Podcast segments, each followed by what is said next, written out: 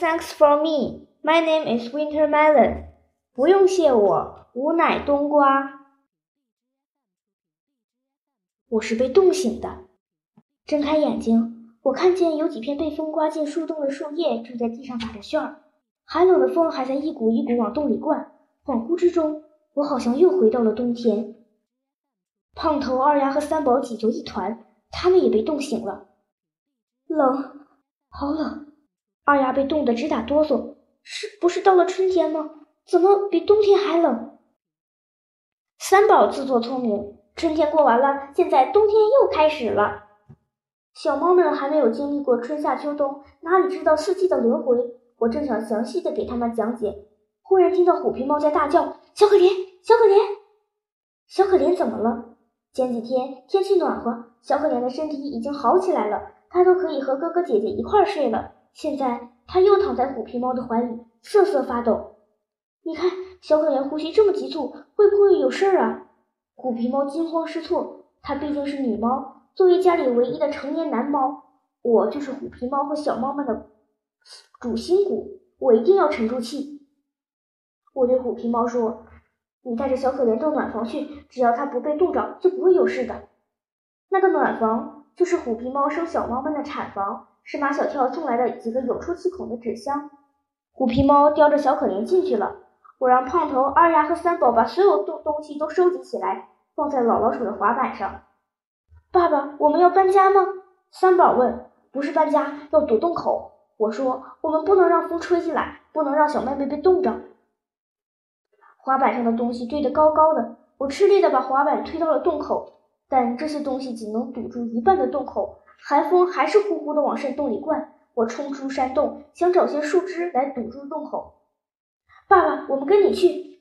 三只小猫都跟了出来，强劲的风把它们又吹了回去。不准出来！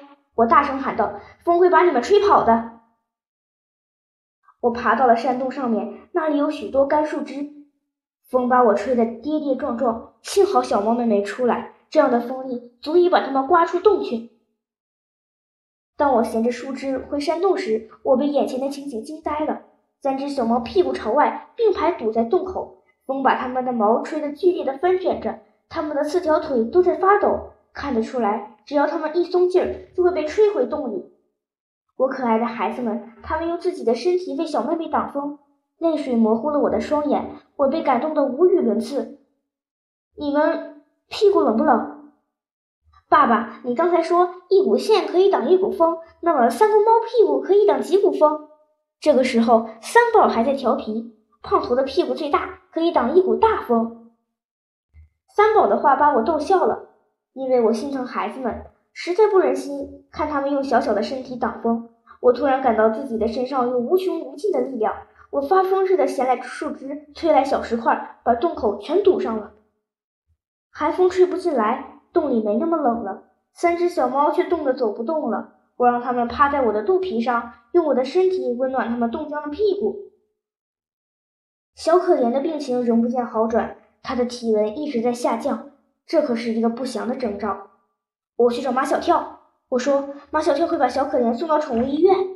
等一等，我听见暖房里传来虎皮猫的声音：“小可怜在叫你。”虎皮猫衔着小可怜从暖房里出来了。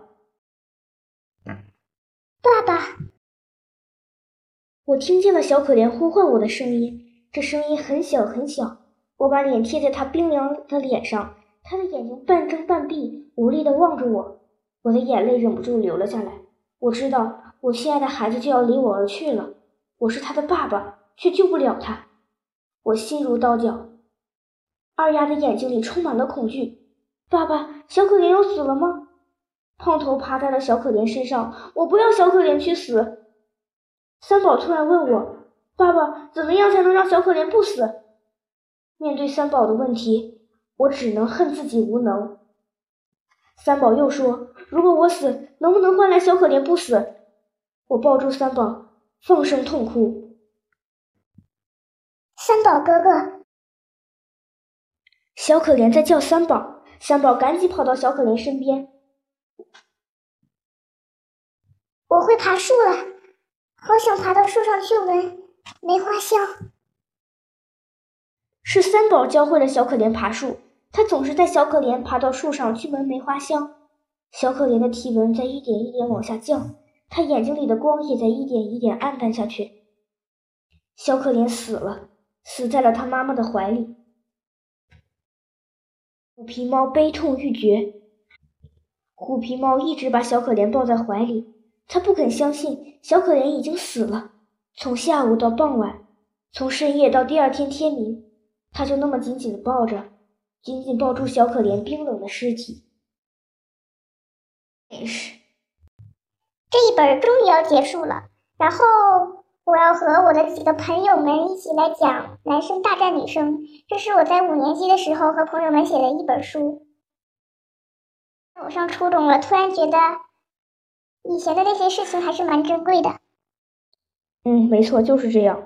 我感觉那个特效还是很棒的，那个声音我实在是模仿不了那么尖细的声音，这个滤镜救了我。